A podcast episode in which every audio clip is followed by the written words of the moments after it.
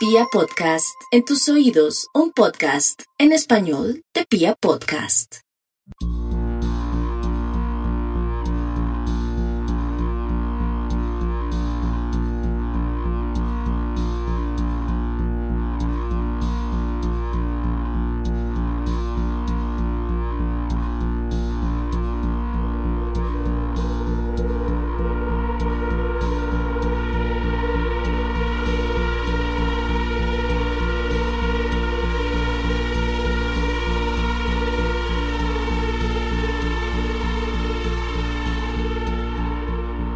El verdadero mal está en lo cotidiano. Siempre que vemos películas de terror, nos horrorizamos en la espectacularidad, en lo paranormal o en lo inexplicable. Pero ese miedo es insignificante cuando lo comparamos con el terror que produce darnos cuenta de que el verdadero mal está en lo cotidiano. Ningún fantasma jamás generará tanto terror como un vecino convertido en un monstruo un familiar que se quita la máscara para mostrarse como un psicópata o una expareja obsesionada con la venganza del desamor. Las historias más horripilantes empiezan siempre un día cualquiera o una noche cualquiera. En casa, en el trabajo, en medio del tráfico, en un recorrido fatídico al banco o, como en este caso, en un simple trayecto en un bus. ¿Qué pasa? Cuando lo cotidiano se hace especial a través del horror de la muerte? ¿Qué pasa cuando el mal acecha en cada rincón de nuestra existencia? ¿Qué pasa cuando no hay nada especial o extraordinario en el ciclo macabro de la vida? Bienvenidos y bienvenidas a la cuadragésima entrega de la tercera temporada de Serialmente, capítulo 115 de un podcast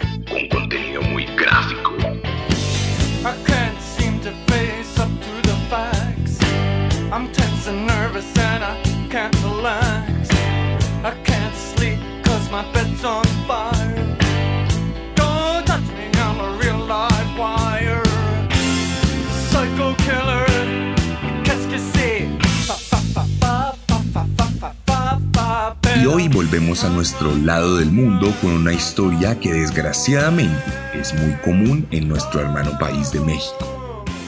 Hoy les voy a contar la historia de un asesino ordinario que solo resaltó por lo prolífico que fue en tan poco tiempo.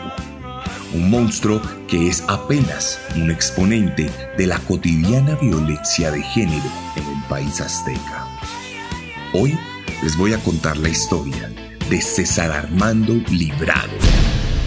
El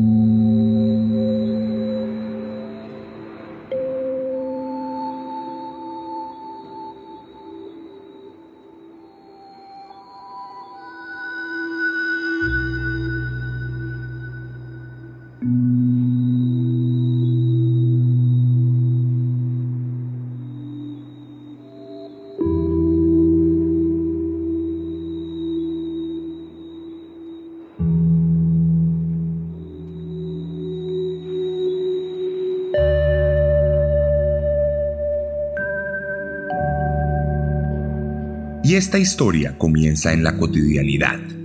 Un día como cualquier otro. Común, típico. Un día como los que trasegamos todos en nuestro diario vivir.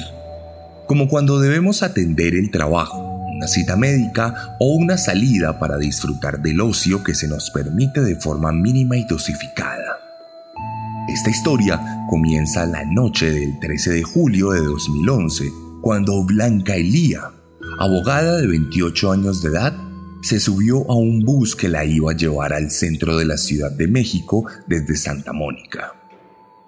Todo indicaba que sería un recorrido común y corriente, pero lamentablemente, el 14 de julio, un día después, el cadáver de Blanca sería encontrado en la zona industrial de Naucalpan, en medio de la ruta de aquel bus que tomó en más de una ocasión y que sería su último transporte en vida. La cotidianidad continuaría su rumbo. México no es un país que se detenga por unas cuantas muertes.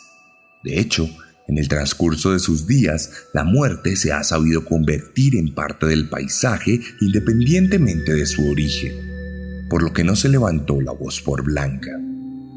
El bus siguió pasando por la misma ruta. Los familiares de la víctima lloraron frente a la impavidez de la opinión pública y la memoria de Elía terminó reducida a una nota en un periódico sensacionalista que pronto fue olvidado como ella misma.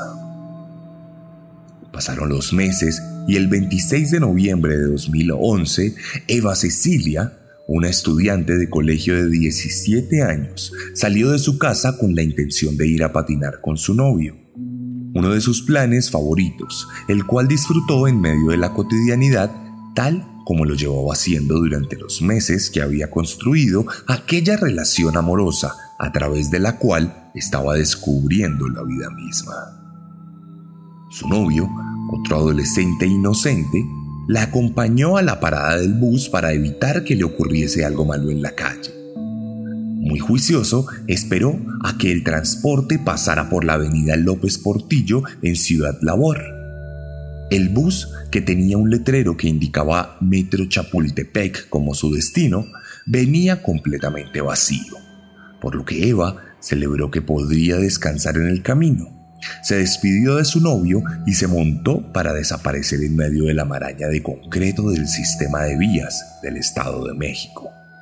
Desde esa misma noche se escucharon los clamores de los familiares y amigos de la jovencita, quienes denunciaron su desaparición sin que las autoridades activaran sus mecanismos de búsqueda, ataviados por la cotidianidad del despojo y acostumbrados a que este tipo de noticias llegaran a sus puertas.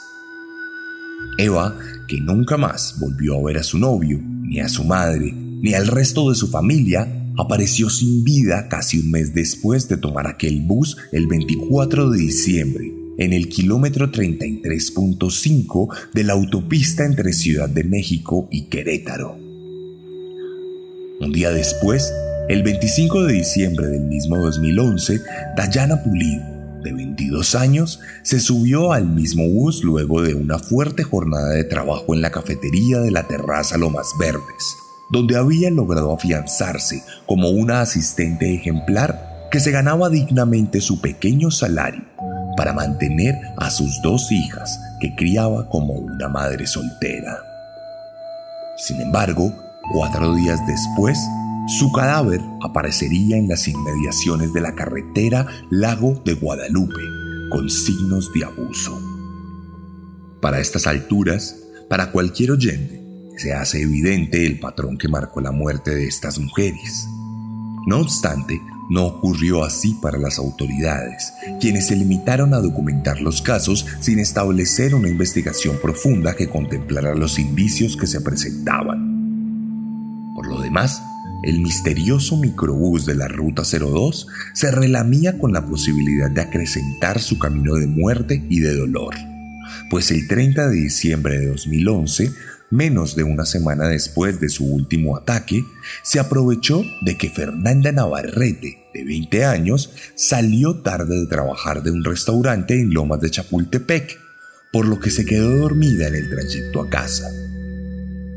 Como ya se estaba volviendo cotidiano en este caso, la víctima aparecería muerta apenas unas horas después del kilómetro 34.5 de la autopista México-Querétaro, también con signos de violencia sexual severa.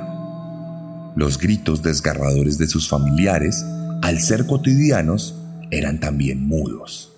Y el 8 de enero de 2012, otra mujer cuya identidad nunca pudimos conocer, cometió el error, entre comillas, de montarse al bus de la Ruta 02 totalmente borracha, por lo que nunca jamás despertaría de su letargo etílico y su cadáver, completamente golpeado y tumefacto, aparecería en Tenejquinacuaj, para luego ser enterrada en una fosa común, ya que nadie se reportó para reconocerla. Finalmente, el periplo de muerte del microbús de la Ruta 02 terminaría con Patricia Brian, una cocinera admirada por la clientela del restaurante de la colonia del valle donde trabajaba. Como es sabido, estos restaurantes suelen cerrar muy tarde en la noche, por lo que Patty solía tomar el último bus disponible, lo que en ocasiones le permitía negociar con el chofer un pequeño aventón hasta Atizapán, donde vivía. Esta negociación, cotidiana y común en algunos lugares de las comunidades del Estado de México, significó la muerte de la cocinera quien apareció en las inmediaciones de la carretera del lago Guadalupe y la autopista México-Querétaro, en la colonia Providencia. Así pues, entre julio de 2011 y enero de 2012, siete mujeres perderían la vida en el trayecto de la Ruta 02. Algo que, por tristemente cotidiano que resulte en un país emergente con fuertes coyunturas sociales, fue suficiente para que por fin las autoridades dedicaran una unidad especial a esta investigación. El descubrimiento sería digno de la crónica roja latinoamericana.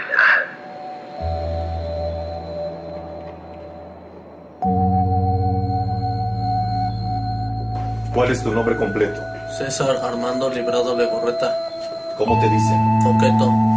¿Qué edad tienes? 29 años. ¿Qué empleos has tenido?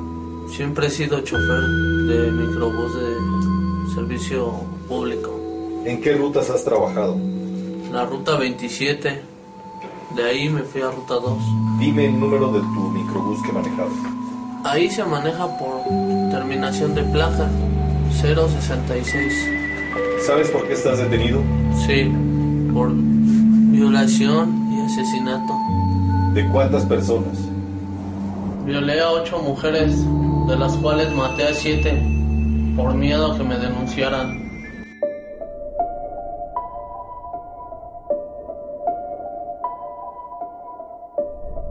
Un año antes de que ocurriera el primer asesinato, el 21 de junio de 2010, una mujer de nombre reservado tomó el bus de la Ruta 02 a las 5 de la mañana en Valle Dorado con la intención de cumplir una nueva jornada laboral como lo hace la mayoría de las mujeres de la sociedad mexicana. El bus continuó su camino. Pasó por el Auditorio Nacional. Recogió y dejó pasajeros con normalidad, pero en las inmediaciones del Instituto del Seguro Social supuestamente reportó una falla mecánica con la aguja del combustible, por lo que el conductor, César Armando Librado, decidió comunicar a los pasajeros que debían bajarse para otro bus. Todos lo hicieron, menos aquella mujer. Su destino estaba cerca, así que le pidió al conductor que por favor le acercara un poco más. Estaba harta de las inclemencias del transporte público, de la cotidianidad implacable con la clase media, harta de los inconvenientes. Así que demandaba una pequeña atención, a lo que el conductor accedió, pero con negras intenciones, pues con ella, como única pasajera, sintió como su cabeza se llenaba de ideas oscuras y cerró las puertas del bus con seguro para desviarse de su ruta habitual. El bus se estacionó en un terreno baldío de la colonia San Lucas y César se acercó a la mujer presa del pánico y sin ningún anticipo le comunicó que la violaría. Esto, por supuesto, desató una confrontación de forma inmediata en la que la mujer intentó librarse de su destino macabro, forcejeando con todas sus fuerzas y golpeando al conductor, que sabiéndose más fuerte físicamente, la dominó y la hizo caer al suelo del bus donde la asfixió hasta dejarla inconsciente, para luego abusar sexualmente de ella. En el proceso, la mujer despertó y logró arañarle la cara, por lo que éste la golpeó y la volvió a asfixiar, esta vez por mucho más tiempo hasta dejarla inconsciente de nuevo. En este punto, César creía que la había asesinado, por lo que se puso al volante y llevó el microbús a Rincón Verde, donde planeaba tirar el cuerpo.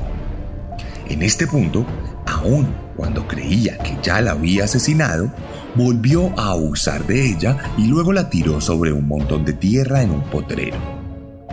No obstante, la mujer en realidad no había fallecido, y aunque pasó mucho tiempo para que pudiera recuperarse, logró ir donde la policía a denunciar lo ocurrido.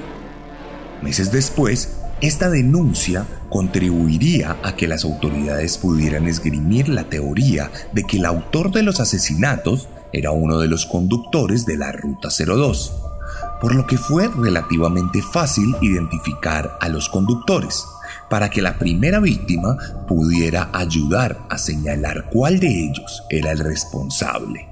Esto cerraría el cerco sobre el asesino aunque antes faltaría otro componente de la historia.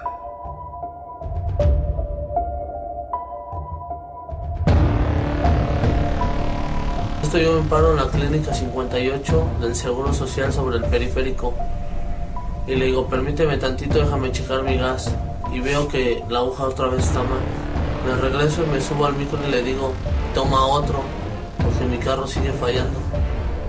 Me dice que sí, que está bien, pero que la deje más adelante porque ahí está muy oscuro. Me arranco de ahí mismo y ya no la bajo. Pasando el Hotel Parque Satélite, me meto en una calle a las, a las orillas ya de San Lucas. Apago el microbús, me le acerco a ella y le digo, ya valió madre, hija de tu pinche madre, no te pongas al pedo. Ella me contesta, ¿por qué? Porque te voy a violar.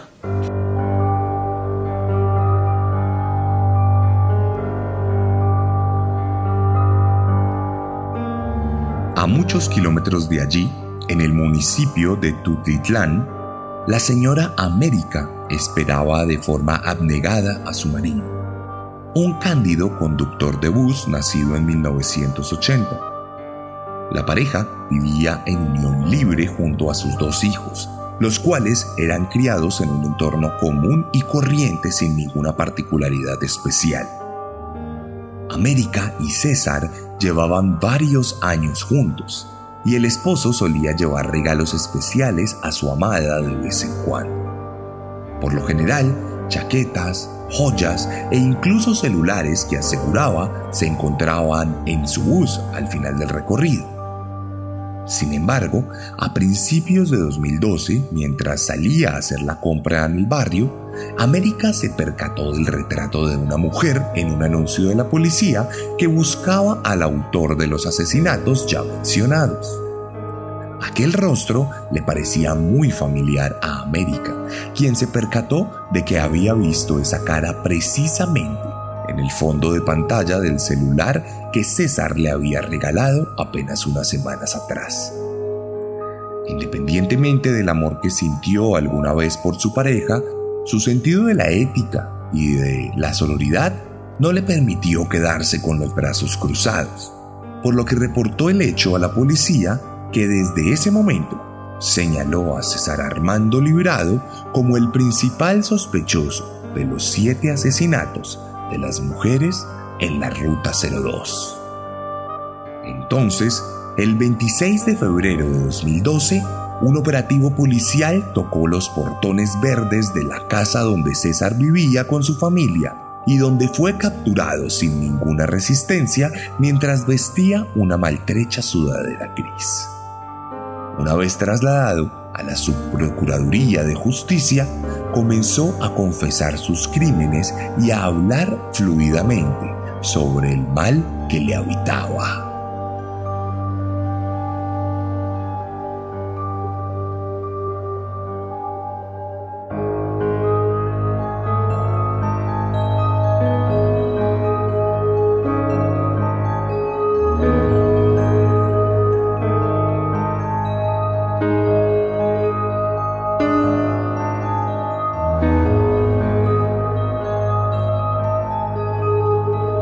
Eran así, o sea, oportunamente veía la oportunidad y lo hacía. Las convencía de que las llevaba o se quedaban solas o como otra que venía un poco alcohólica o tomada y se quedó dormida y aprovecho la situación para llevármela, o sea, ¿En qué lugar las violabas?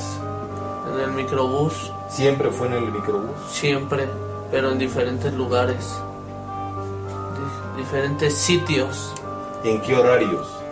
en la noche, Siempre fue en la noche. siempre.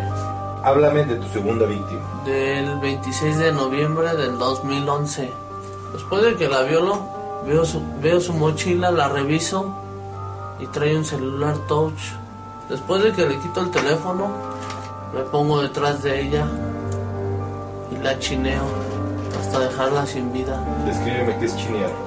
Metes el brazo derecho y rodeas el, el cuello y subes el brazo izquierdo colocando presión sobre tu brazo derecho, ¿sí?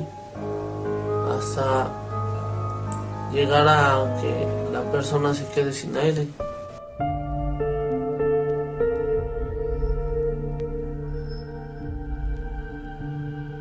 César, nacido el 5 de febrero de 1980, aseguró que cuando era adolescente se enamoró de una compañera de clase a la que cortejó con cartas y mensajes. Sin embargo, la jovencita decidió rechazarlo en frente de todo el salón, lo que originó la misoginia rampante y el odio específico por las mujeres que más adelante incubaría sus comportamientos psicópatas. Asimismo, aseguró que se fue de casa a los 15 años porque nunca recibió ningún tipo de afecto o seguridad familiar, lo que le impidió crear lazos afectivos y efectivos con sus padres cuyos nombres no quiso dar ni siquiera por auténtico desprecio. Luego explicó que era conocido por sus amigos como el coqueto, porque le gustaba vestirse bien y que de hecho puso una gran calcomanía en su microbús con su apodo, el cual se inmortalizaría en la ignominia por sus crímenes cometidos. Crímenes que por demás detalló con frialdad y sin ningún remordimiento, explicando que tenía impulsos incontrolables de hacerle daño a las mujeres y que no atendía ningún tipo de razón, por lo que probablemente necesitaba ayuda psiquiátrica. Contó que abordaba a las mujeres más vulnerables, a las que se quedaban dormidas, las que se montaban borrachas al bus o las que lo utilizaban en horarios poco comunes y en absoluta soledad. Afirmó que las mató para evitar que le denunciaran y que a todas las estranguló con una llave china típica. La confesión fue larga y extendida comprometió los esfuerzos de muchos de los agentes de policía y los llevó a trabajar a altas horas de la noche. Cuando la jornada terminó, todos se fueron a casa con la satisfacción del deber cumplido, dejando a tres guardias de bajo perfil custodiando al asesino serial que se recostó muy tranquilo en una de las habitaciones de la subprocuraduría. Pero como parece ser cotidiano en las autoridades, la mediocridad y la negligencia hicieron gala especial aquella noche. Y los tres guardias, increíblemente, se quedaron completamente dormidos ante el recluso, quien no dudó en aprovechar el momento para quitarse las esposas, dislocando levemente sus dedos pulgares de las manos y quitándose las medias y los zapatos quedando totalmente libre. Luego, César miró por la ventana y calculó una altura de unos 8 metros, tres pisos que lo separaban de sus sueños de fuga y los cuales trató de vencer armando una soga con cables de computador, teléfono y con sus propios cordones. Cuando dispuso el rústico mecanismo de escape, se aventuró afuera de la ventana y bajó unos pocos centímetros solo para darse cuenta de que era mala idea, lo que lo llevó a arrepentirse y a tratar de volver a su celda con tan mala suerte que se tropezó en ese momento y cayó estruendosamente a través de los tres pisos, golpeándose principalmente en la espalda, fracturándose ambas piernas, un par de costillas y en especial la columna, lo cual le impidió volver a levantarse. Entonces, Arrastras logró invadir la vía vehicular y como pudo alzó la mano para que un buen samaritano lo asistiera. Un carro se detuvo y le ofreció llevarlo al médico, a lo cual se negó y asegurando que había sido atropellado por otro carro, pidió ser llevado donde un tío que lo asistió sin hacer muchas preguntas. Mientras tanto, cuando terminó la noche, los guardias se despertaron y al ver que su prisionero se había escapado, decidieron huir del lugar para no enfrentar las consecuencias de su propia negligencia.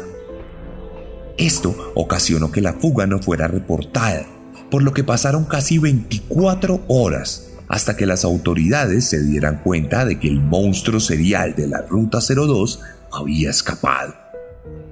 Aquí, por supuesto, se generó un gran despliegue policial en el que rápidamente se identificaron los posibles paraderos del asesino, señalando la casa del tío como uno de ellos. Por lo que el 3 de marzo de 2012, el coqueto nuevamente fue capturado cuando estaba acostado en un viejo colchón con el torso completamente vendado y sin haber recibido atención médica profesional. Entonces, aquí los agentes tuvieron que llevarlo en una camilla, pues no podía valerse por sí mismo. De esta manera, el cuerpo y la parte física de su ser demostraban la miseria que habitaba en su alma.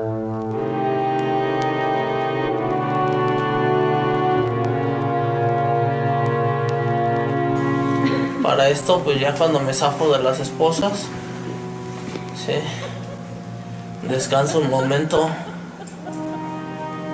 Ya después de ahí, espero un momento, me acerco ahí donde está el ventilador y me siento me quito los tenis y las, las calcetas y es cuando me quito las esposas de los pies. Había unos cables ahí, como de cargadores, unos cargadores, pero eran cargadores y era y un cable de la computadora que estaba ahí. Los amarré, uno lo amarro a la ventana y el otro lo amarro al, al otro cargador y el otro lo amarro al cable de la computadora. Ya me había quitado las esposas, ya había amarrado el cable. Pues dije, ya, ¿hasta cuándo?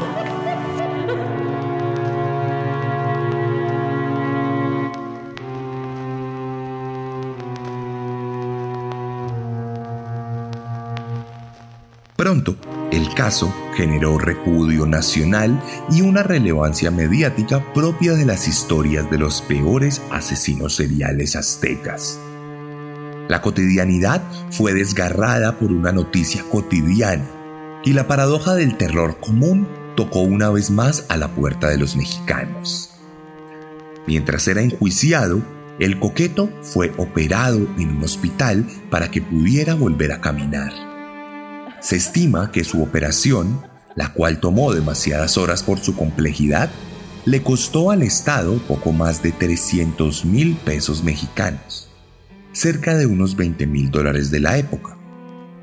Lo bueno para él es que luego de mucha terapia pudo volver a caminar, lo que le sirvió para recibir su condena de pie el 12 de diciembre de 2012 cuando se determinó que pasaría 280 años de prisión por los siete asesinatos cometidos y 61 años más por la violación y el intento de homicidio perpetrados en 2010.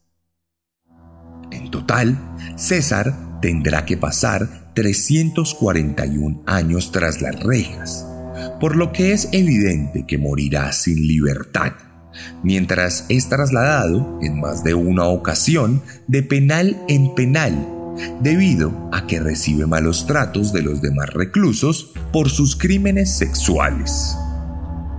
Para el coqueto, lo cotidiano pasó a ser el infierno.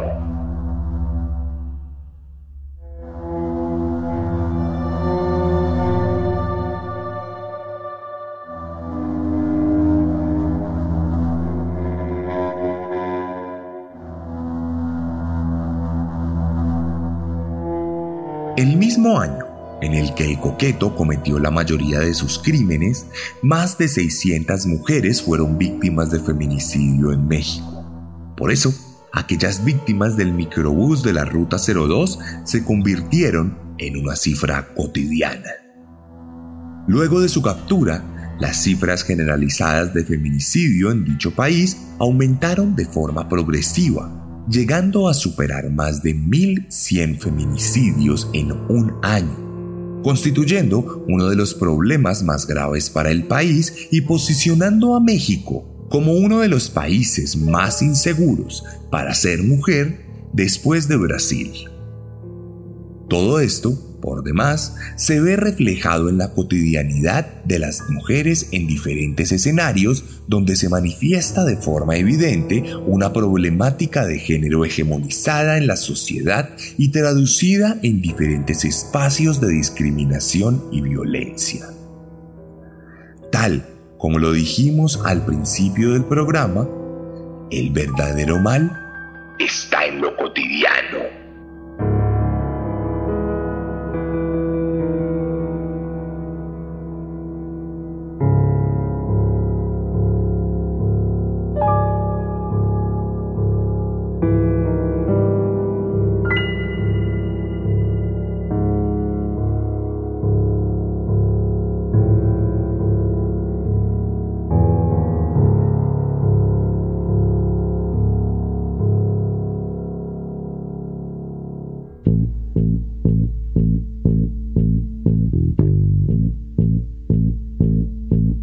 Esa fue la historia de El Coqueto, aquí en Serialmente, capítulo 40 de esta tercera temporada. Nos quedan 10 capítulos para el final de esta temporada. 10 capítulos que ya están seleccionados y que fueron votados por ustedes. Luego de eso, ustedes mismos votarán si hacemos una nueva temporada de Serialmente seguida o si hacemos una temporada de Un Día de Furia. Asimismo, les quiero recordar que la mejor forma que ustedes tienen para apoyar este podcast es compartiéndolo con sus conocidos y familiares, recomendándolo, si están en México, a personas que no conozcan esta historia y que puedan horrorizarse, o a personas que la conozcan y quieran saber un poco más, o gente que sea experta y quiera experimentar el abordaje de nuestra narrativa. Y hablando de narrativa, si les gusta mi forma de contar historias, estoy seguro que les va a encantar mi forma de escribirlas. Tengo para ustedes varios libros. En este momento y hasta el primero de junio tenemos disponible la preventa de Carne en su segunda edición con un nuevo relato y Descenso en su tercera edición. Estos están disponibles sin costo de envío en Colombia hasta esa fecha. También tenemos Letargo y las dos entregas de la novela gráfica sobre asesinos seriales, Herederos de Cain. Todo esto también lo pueden conseguir en México a través de chunchos.mx. Adicionalmente, recuerden que tenemos la merch oficial de Serialmente, con diseños distintos, inspirados en el contenido de nuestros capítulos. Por último, quiero contarles que estamos trabajando para poder ir a la Feria del Libro de Guadalajara a final de este año.